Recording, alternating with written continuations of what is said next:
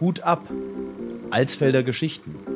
Der Videopodcast zur 800-Jahr-Feier der Stadt Alsfeld in 2022.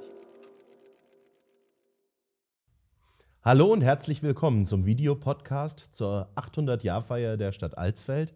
Mein Name ist Stefan Paule, ich bin der Bürgermeister und bei mir heute im Studio in der Alten Post ist Josef Lichter, Braumeister, mittlerweile offiziell zumindest im Ruhestand. So ist es, jawohl. Und viele lange Jahre bei der Brauerei Alsfeld und dann bei den Vogelsberger Landbrauereien beschäftigt. Genau. Herzlich willkommen. Gerne. Freue mich. Lieber Herr Lichter, die Brautradition in Alsfeld reicht bis ins Jahr 1414 zurück. Wir haben ein Brauhaus gehabt, natürlich damals in der Altstadt, dort wo heute der Schwelmer Brunnen ist. Wir lesen in alten Zeitungen, auch noch zu Beginn des 19. Jahrhunderts, Ausflugsgesellschaften haben sich am Brauhaus getroffen, bevor sie in die Bahn eingestiegen sind. Da war aber das Brauhaus in der Bahnhofstraße 4 gemeint, das heute als solches nicht mehr zu erkennen war, also eine Gaststätte. Und ähm, natürlich kennen wir alle die Brauerei Alsfeld mit ihrem Standort in der Grünberger Straße, an dem Sie wie lange gewirkt haben. Ja, ich habe angefangen am 1. Januar 1987 hier in Alsfeld in der Brauerei. Kurz vor Weihnachten sind wir umgezogen und haben noch das Christkind wegen schon zum ersten Mal hier mitgekriegt. Das sind so die ersten Erinnerungen, die wir an Alsfeld hatten. Und seitdem, ja, seit 87 immer hier in der Stadt gewesen, immer fürs Brauhaus da gewesen, für die Brauerei da gewesen, bis zum Wechsel dann eben in die letzten Jahre in die Landbrauerei nach eben also Standort Lauterbach, aber für beides halt zuständig. Und so, dass ich jetzt sagen kann, eigentlich bin ich schon für seit 87, also fast 35, 34 Jahre für das Bier in Alsfeld verantwortlich. Sehr gut. Es wird ja, äh, wird ja erzählt, seit Sie äh, dann nach Lauterbach in die Landbrauerei gewechselt sind, schmeckt das Lauterbacher Bier auch wieder besonders gut. Ähm, altes Alsfelder Vorbild, nein, Spaß beiseite. ähm, was ist denn die größte Veränderung, die Sie in Ihrer Zeit als Braumeister erlebt haben, ähm, gerade hier am Standort Alsfeld, was so die Biertradition angeht? Ja, die größte Veränderung hat sich in den 80er, 90er Jahren ja auch dahingehend vollzogen, dass man immer noch weiter auf der Pilzwelle geschwappt, geschwappt ist. Weizenbier kam auf. Aber für Alsfeld war es damals eigentlich auch ein Gewinn, dieses Mineralwasser, das Vogelsberger Mineralwasser, was ja dann auch seit Ende der 80er Jahre auf dem Markt war, das war so für die Brauerei und auch für mich halt schon ein einschneidendes Erlebnis, weil man musste ja dann auch diese beiden Komponenten zusammenbringen. Und das ist ja im Radler auch ganz, ganz gut gelungen. Aber dann die weitere Entwicklung beim Bier ist halt auch, dass wir dann so immer wieder mal was Neues hatten. Wir haben Anfang der 90er Jahre als erste Brauerei oder eine der ersten Brauereien mit Ökobier hier angefangen. Viele werden sich vielleicht noch erinnern, in Schotten gab es damals die Öko Agrar, eine Biomesse. Und da haben wir exklusiv unser Bier hier in Alsfeld gebraut und nach Schotten geschafft. Das war naturtrübes Bier und das war einige Jahre ganz schön. Allerdings habe ich auch schon immer so das Gefühl gehabt, wir waren mit dem Öko-Gedanken, mit dem Bier-Gedanken ein paar Jahre zu früh. Das Bio-Bier kam in den nächsten Jahrzehnt eigentlich erst zu, zu Potte und hat jetzt eigentlich erst seinen Rang, dass also immer mehr Leute auf die Bioschiene aufspringen. Aber in den 90er Jahren hatten wir uns eigentlich schon mehr davon erwartet, aber die Zeit war damals wohl für uns noch nicht so weit. Heute wäre das ja absolut im Zeitgeist, aber was ja. nicht ist, kann ja, ja. noch werden. Die Biobiere in Alsfeld gab es ja dann noch mal so in den 2010er Jahren, wenn ich mich erinnere. Ja, die sind ja jetzt auch in die Vogelsberger Landbiere mhm. übergeführt. Aber damals hatten wir auch so Exoten wie ein Emma-Bier und ein Dinkelbier und das waren also auch so Biere, die haben einen schon herausgefordert. Und da war es das ein oder andere auch des Öfteren mal zum Probieren, ob es denn auch so sein soll, wie wir es geplant hat, oder ob man noch was dran drehen und ändern musste oder Rezepturen verändern musste. Also das waren so mit die schwierigsten Biere. Mhm. Ist denn ähm, sagen wir, der Sud so im alten Alsfelder Brauhaus, der ja heute nicht mehr möglich ist, war das was Besonderes oder ist das die Ausstattung, wie die die Brauereien überall in Deutschland haben? Ja, die Ausstattung wächst ja mit den Brauereien. Also wir hatten anfangs, als ich gekommen bin, war das noch also etwas klassischer. Die Steuerungen waren alle normal, alles schön. Die Kochung war halt noch mit richtig Wucht in der Pfanne. Das hat gesprudelt und über dem Schlot oben stand ein großer Rauch- oder Dampfpilz. Und im Rahmen der Jahre hat sich das halt auch herausgestellt, dass man jetzt auch energiesparender fahren kann. Und man hat Energiesparsysteme eingebaut, Niederdruckkochungen, auch mhm. ohne Druck, mhm. aber einfach um, um äh, ja, den Gedanken der Energieeinsparung auch einzubringen und das Bier auch schonend zu halten, weil ein kräftiger Kochgeschmack sollte an dem Bier nicht sein. Das sollte also auch äh, ja, schonend behandelt werden. Ja. Ohne, ohne jetzt auf Schonkochung zu gehen. Aber es muss schon spudeln, das schon, ja. Ja, also die, die Frage, die sich natürlich anschließt, ist, ähm, bei, dem, bei, der, bei den langen Jahren hier in der Alsfelder Brauerei und natürlich mit der direkten Beziehung, die man auch als Braumeister zu den Biertrinkern und Verbrauchern, also eben den institutionellen, den Gast, Gaststätten, den Festivitäten aufbaut. Was waren denn so die größten und wichtigsten? Wo wurde denn am meisten Bier getrunken und welche Ereignisse haben sich da, da rundherum abgespielt? Ja, da als allererstes muss man logischerweise und natürlicherweise auch den Pfingstmarkt nennen, der zu Anfangs noch mit großem Festzelt und parallel mit der Stadthalle gefahren wurde. Und wir haben teilweise auch Biertanks sogar vom Bierzelt stehen gehabt, weil da damals der Bierumsatz noch ein wesentlich höherer war als in den letzten Jahren. Und als nächstes würde ich auch sagen das Stadtfest, weil das war immer so was in den damaligen Zeiten das, was die Alsfelder zusammengeführt hat und wo auch Bier ging. Und da waren verschiedene Möglichkeiten. Ich denke auch an den Museumshof. Da ist übrigens auch mal die größte, mir persönlich bekannte Bierkatastrophe passiert. Wir haben einen Biertank mit 50 Hektoliter Bier hinterm Museumshof geparkt und abends die Veranstaltung, es war dunkel und irgendeiner hat wohl gemeint, man kann auf dem Tank rumtonen und hat eine Bierleitung abgebrochen. Und bis jemand den Schlüssel hatte, um den Bierfluss über den Museumshof zu stoppen, war halt der Tank wohl auch leer. Es waren also fast 40 Hektoliter Bier, die damals in Schaum aufgegangen sind im, im Museumshof. Oh wei, das ja, war, was für eine Katastrophe. Ja, die Katastrophe war ja die, die haben abends kein Bier mehr gehabt. Das lag ja auf dem Platz. Gab es denn auch heute noch bekannte Alsfelder, die dann mit offenen Mündern unter dem Bierwagen gelegen haben? Das will ich jetzt nicht sagen. Aber die eine oder andere wird sich wohl die Zunge danach geleckt haben, was da unten gelegen ist. Aber es ist halt fort gewesen. Das glaube ich ja, auch. Ja. Ähm, ist das Geschäftsgeheimnis oder es liegt ja zum mhm. Teil Jahrzehnte zurück, Ende der 80er Jahre, die Hektoliterzahlen, die so am Pfingstmarkt vertrunken wurden im Vergleich zu heute? Ach, Ge Geheimnis ist es nicht. Das wurde auch immer mal drüber gesprochen. Aber ich sage immer, man, ich habe mal an einem Pfingstmarkt vier Container Bier ans Festzelt gestellt. Vier mal 50, dann kann man rechnen. Und der letzte war nicht ganz leer, aber nicht zu vergessen, die Stadthalle hatte ja auch immer noch Fassbier. Mhm. Und das war auch immer so exotisch. Zum damaligen akademischen Marktfrühshoppen hat die Mannschaft, die morgens den Marktfrühshoppen aufgebaut hat, während der Zeit, wo der Marktfrühshoppen lief, die Stadthalle beliefert. Das heißt, wir haben Bier aus der Brauerei in die Keller in der Stadthalle gefahren, damit die schon für den Pfingstmarkt parat stand, weil da dann der, der Festbetrieb auf dem Stadthallenparkplatz aufgebaut worden ist. Und dann war es halt auch immer schön zu hören, wenn auf dem Marktplatz dann wieder mal so ein Fass gepfiffen hat, psch, gerade die alten Anstichwässer, schon wieder eins leer, da konnte man schon so eine Strichliste führen. Und manchmal war ich dann auch froh, wenn die Mannschaft dann wieder abrücken konnte, dann, damit die wieder gesund nach Hause gekommen sind. ähm, Fassanstich, ein ganz ja. berühmtes Thema. Als Bürgermeister ist man da ja nun selbst oft betroffen. Ja. Ähm, da gibt es nur Live-Übungen. Das heißt, es, wir haben jetzt noch nie auch zu ihrer Dienstzeit mal eine Trockenübung gemacht, sondern das war immer, auch das ist für die Zuschauer ganz wichtig zu sagen, jeder Fassbieranstich wird ohne Übung unmittelbar ja. vor Ort vollzogen. Was waren denn da die schönsten Ereignisse? Äh, bei wem wurde, wurden die umstehenden Musikanten am meisten nass gespritzt? Was haben Sie da erlebt? Ja, da brauche ich jetzt erstmal gar nicht weit zurückzugehen. Wir zwei haben ja auch da tolle Erlebnisse schon gehabt damit.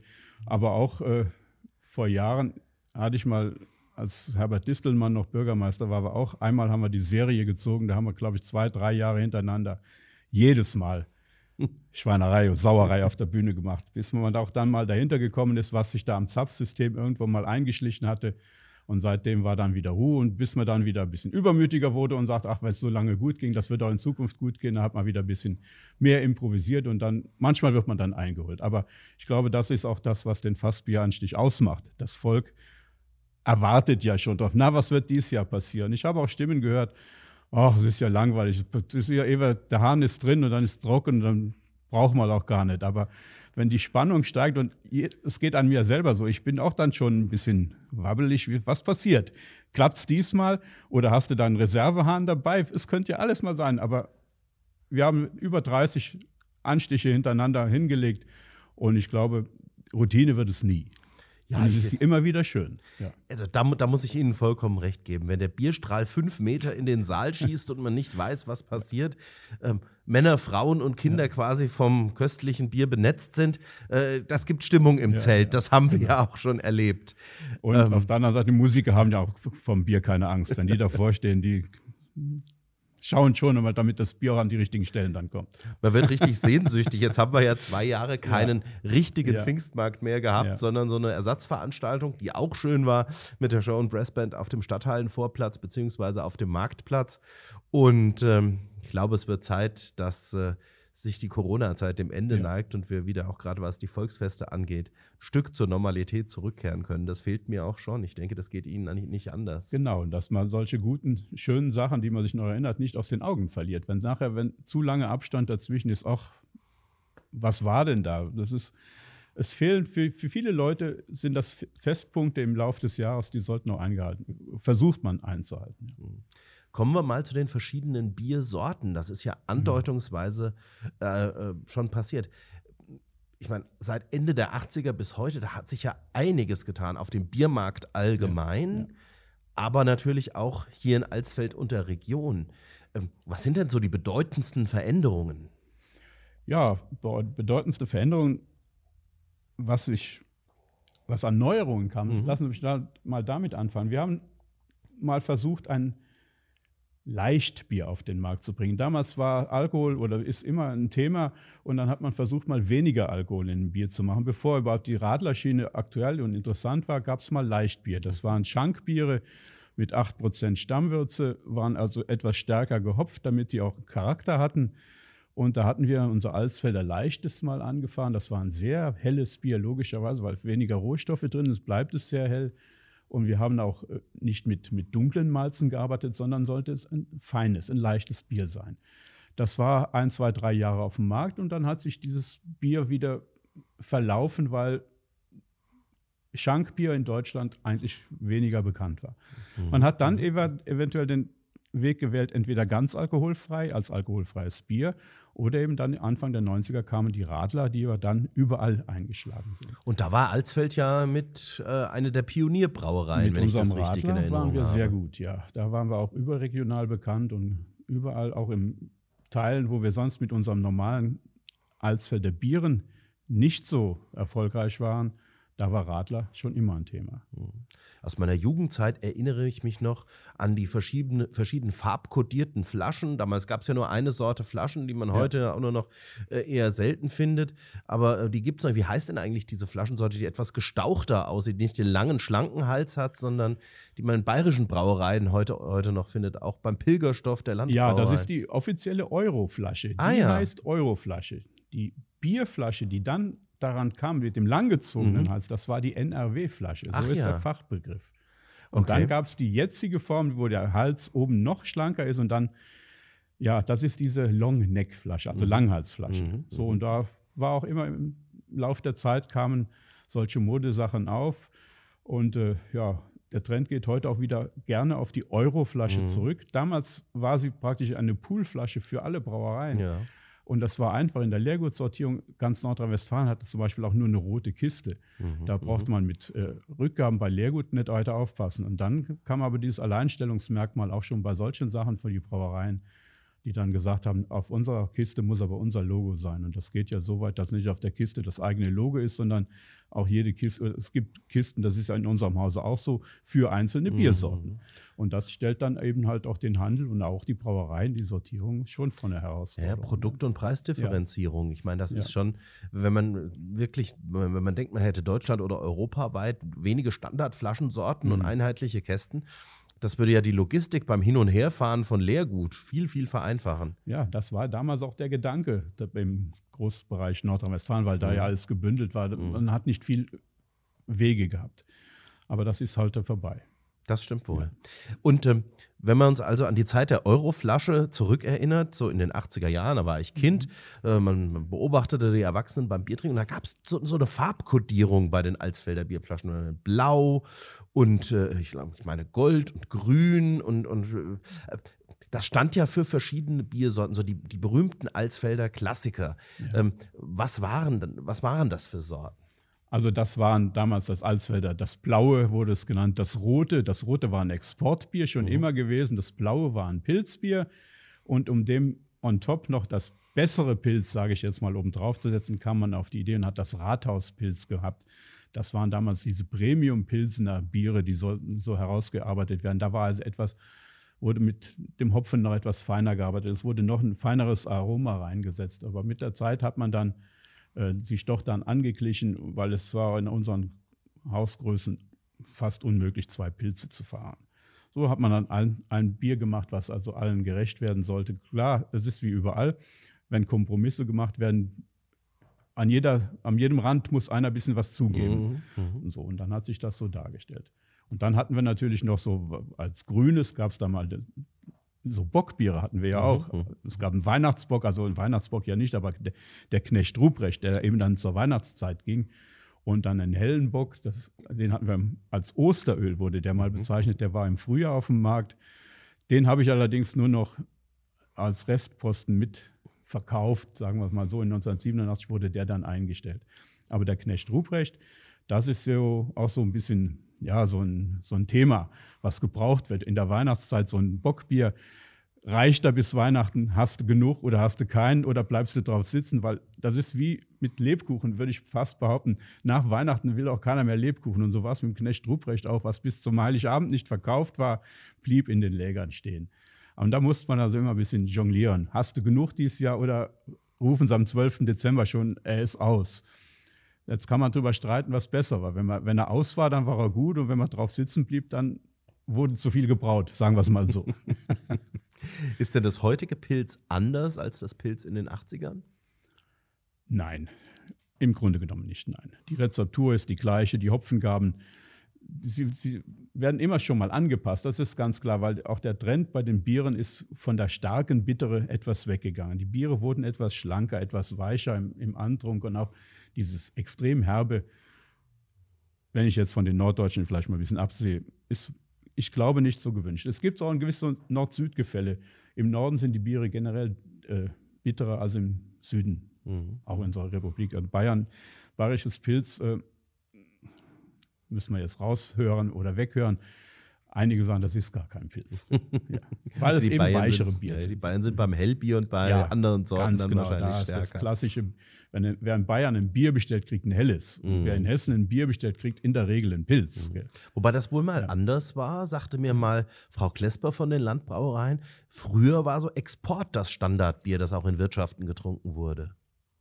Ja, das war, ich weiß auch noch, in meiner Anfangszeit hier gab es gerade im Bereich Richtung Katzenberg immer noch Exportabnehmer, die auch das eine oder andere Kneipe, die nochmal ein Fass Export haben wollte. Aber das ist dann auch schon sehr früh eingestellt worden, weil unser Exportbier war bis ja, Ende 80 aus den Fässern verschwunden. Mhm, mh, mh. Ja. Das ist halt, so ändern sich halt die Zeiten. Man, man kann eben nicht mehr ein Bier brauen für fünf Fass im nee, Monat. das ist klar. Das geht nicht mehr. Wie, aus wie, wie viele Fässer ergibt denn eigentlich ein Sud? Ja, das ist ein Sud, der ist auch relativ groß. Also unsere Sudgrößen hier, ich habe immer gesagt 100 Hektoliter Verkaufsbier, das war ein Sud. 100 Hektoliter, das wären 250er Fässer oder eben 330er Fässer. Ja, logisch. So, also das, so kann man also das ist, das ja, ist genau. schon eine Menge. Ja, da muss sich ja. auch der eben. beste Alsfelder Biertrinker anstrengen, um die 250 Liter Fässchen leer zu bekommen. Genau, und das ist das ja. Das erste soll ja auch schmecken wie das letzte. Und wenn, wenn der andere aus dem ersten Sud die, das letzte Fass kriegt und aus dem nächsten Sud das erste Fass und er sagt, das eine kannst du trinken, das andere nicht, dann haben wir ja keinem gedient. Es muss also Gleichmäßigkeit auch da sein. Das ist klar. Ja. Die äh, Frage, die sich natürlich auch stellt, und das ist eine persönliche Geschmacksfrage, was ist denn Ihr Lieblingsbier? Ja, da kann ich aus meiner Haut nicht heraus. Ich bin Pilztrinker von Kindesbeinen an und ich bleibe auch Pilztrinker. Ich mag aber alle Biere, wenn man sie äh, so in die, in die Reihe stellt. Helles ist ein süffiges Bier, mache ich sehr gerne wo ich nicht so gerne dran gehe, das sei mir nachgesehen, das ist Weizenbier. ah, Über Geschmack lässt mein, sich immer ja, streiten genau, oder gar nicht ja, streiten. Ja, Aber, ähm, Aber so. es gab ja auch dann eine Zeit, in der äh, verschiedene Weizenbiersorten eingeführt wurden. Wir hatten ja, kann ich mich erinnern, oder haben mhm. es vielleicht noch, ein Alsfelder Hefeweizen, ein Alsfelder Kristall und ein dunkles Hefeweizen. Genau. Gibt es das noch? Oder, also ähm, Kristallweizen und Hefeweizen, ich glaube, das eine oder andere ist auch in unserem Hause schon zusammengeführt, aber Hefeweizen ist eigentlich das klassische Bier und aus dem das Kristallweizen ist im Grunde genommen ja filtriertes mhm. Hefeweizen. Man gibt verschiedene Verfahren. Der eine macht, wenn er Flaschengärung hat, kann er keinen Kristallweizen mehr machen, weil da ist ja die Hefe in der Flasche drin. Aber das sind Verfahrensschritte, die innerhalb der Brauerei zu erledigen sind. Dunkles Weizen, da gehört klassischerweise auch dunkles Malz dazu. Oder Weizenbock gibt es ja auch. Da muss man also noch ein bisschen mehr Malz geben und, und dann auch die verschiedenen Farbtöne da gestalten. Da kann man mit der Malzschiene sehr viel machen. Mhm. Also das hat seine Berechtigung, dass das verschiedene Biere sind. Das merkt man ja auch, wer dunkles Bier trinkt und dann ein helles Bier trinkt oder die generellen Unterschiede zwischen dunkel und hell, merkt man schon im, im Körper vom Bier. Mhm. Mhm. Gerade diese unterschiedlichen Brauweisen bringen mich nochmal auf eine historische Frage das Bier, das wir heute kennen, das sich im Wesentlichen, darüber haben wir gesprochen, ja deckt mit dem, was in den 70er, 80er Jahren ähnlich hergestellt wurde, mhm. mit anderen Rezepturen ja. zwar, aber der Herstellungsprozess ist sehr ähnlich. Wie unterscheidet sich unser heutiges Bier von dem, was 1414, als wir ja schon urkundliche Zeugnisse haben über Brautraditionen in Alsfeld, was da hergestellt wurde? Ja, also mir fällt das ganz spontan ein, wir wissen, welchen Hefestamm wir in unser Bier geben. In der damaligen Zeit wusste man, es gärt was ich will auch jetzt nicht sagen, dass man nicht Hefe draus gesagt hat, aber isoliert und genau genommen wurde im 19. Jahrhundert festgestellt, welche Bierhefen für die Gärung zuständig und verantwortlich sind. Aber die damaligen Brauer, die haben halt eben diesen ja, Muttersud weitergeführt. Mhm. Aber Malz gab es ja, wie auch, immer, wie auch immer das gestaltet war. Und Hopfen in der Rezeptur steht es so drin. Ich will jetzt auch nicht da ins Tiefe gehen. Es fällt mir auch schwer zu sagen, wie die Malze waren. Aber wenn ich nur höre, dass dann in den Rezepten steht, das Malz würde überbrüht mit warmem Wasser, das macht man heute nicht mehr. Mhm. Heute wird gemahlen, geschrotet und dann bei gewissen Temperaturen und bestimmten Temperaturen genau gearbeitet. Es war sicher vieles Handarbeiter und, und der Spruch Gott gebe Glück und Segen drein kam wahrscheinlich nicht von ungefähr, weil es ist nicht jedes Bier wohl was geworden, was, was werden sollte. Naja, wer dann so eine saure Brühe übrig hat, ja, der steht ja. dann ja, vor den Trümmern seines Werks. Gibt es dieses Begriff des sauren Bieres ja wohl immer noch, gell? Hm. ja. ja, das äh, führt uns jetzt aber zu einem Thema, das ganz eng mit dem Stadtjubiläum zu tun hat. Herr Lichter, Sie sind ja im Prinzip äh, YouTube-Star geworden, als die Landbrauereien das äh, Vogelsberger Schöppchen eingeführt haben, ein Hellbier, ja. wo im, in der Alsfelder Altstadt vor den Kulissen ähm, von der Wolfgang in äh, dem Laden, der auch äh, Wolfgang eine Rolle spielte, der Werbespot zum Schöppchen gedreht ja. wurde. Und ähm, die Idee, die die Stadt Alsfeld zusammen mit den Landbrauereien entwickelt hat, ist, die 800-Jahr-Feier zu nutzen, um äh, ein spezielles Festbier auch auf den Markt zu bringen, das dann im Mai zum Festkommers auch zum ersten Mal ausgeschenkt werden soll. Vermutlich kommt es schon ein bisschen vorher in den Handel, ja. aber, ähm, aber wo das dann offiziell auch als Festbier vorgestellt werden soll. Ähm, welche Überlegungen, welche Überlegungen gibt es denn da seitens des Braumeisters? Ja, wir haben uns ja auch ein bisschen Gedanken drüber gemacht und sind im Hause eigentlich zu dem Schluss gekommen, wir würden gerne drei Biertypen mal so in den Raum stellen und am besten den Biertrinker oder den Alsfelder oder alle beide zusammen oder wie man so sagen will, mal mitentscheiden lassen. Was würden Sie sich denn für so ein Jubiläumsbier wünschen? Soll es mehr so ein naturtrübes, klassisches Bier wie unser Leos Urtrunk mal, den wir auch vor ein paar Jahren mal hatten, dass man den würdigt und sagt, das wäre jetzt mal ein Bier für, für das Jubiläum oder macht man so ein ganz klassisches Pilzbier, was eben Pilz nur dem Namen nach heißt, sondern eher ein helles ist mit sehr wenig Schopfen, aber eher diese Pilztradition dann ein bisschen betont. Alt-Alsfeld oder was alles da gibt. Es gibt ja, kann man ja, da soll ja der Kreativität keine Grenzen gesetzt sein.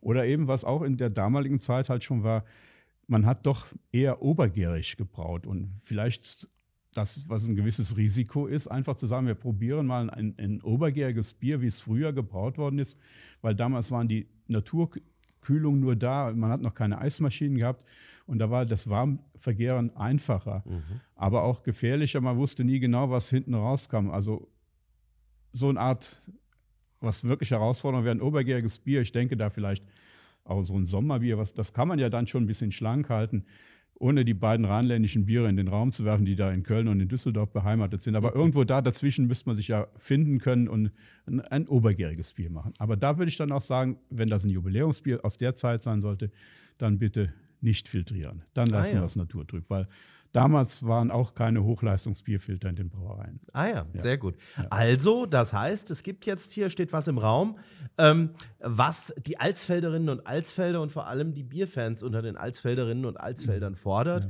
nämlich die Entscheidung, was soll es geben? Da wird sicherlich die Landbrauerei zusammen mit uns dann nochmal ähm, an die Öffentlichkeit herantreten und auch einen offiziellen Rückmeldeweg entsprechend auf den Weg bringen. Soll es ein naturtrübes Bier sein, ein Bier in der Pilztradition oder möglicherweise in alter Tradition ein obergäriges Bier, dann aber auch naturtrüb? Das wird eine Entscheidung sein, die werden diesmal nicht die Stadtverordneten oder gar der ja. Bürgermeister oder in dem Fall auch, auch nicht der, der Braumeister, fällen. da sind wir Meister mal außen ja. vor, sondern da geht es um Sie, liebe Alsfelderinnen und Alsfelder welche Biersorte ist als Festbier für unsere 800-Jahr-Feier im Jahr 2022 die beste oder die, die Ihnen am besten gefällt. Da werden wir sicher von Ihnen hören. Lieber Herr Lichter, ich darf mich ganz herzlich für dieses Gespräch bedanken. Gerne.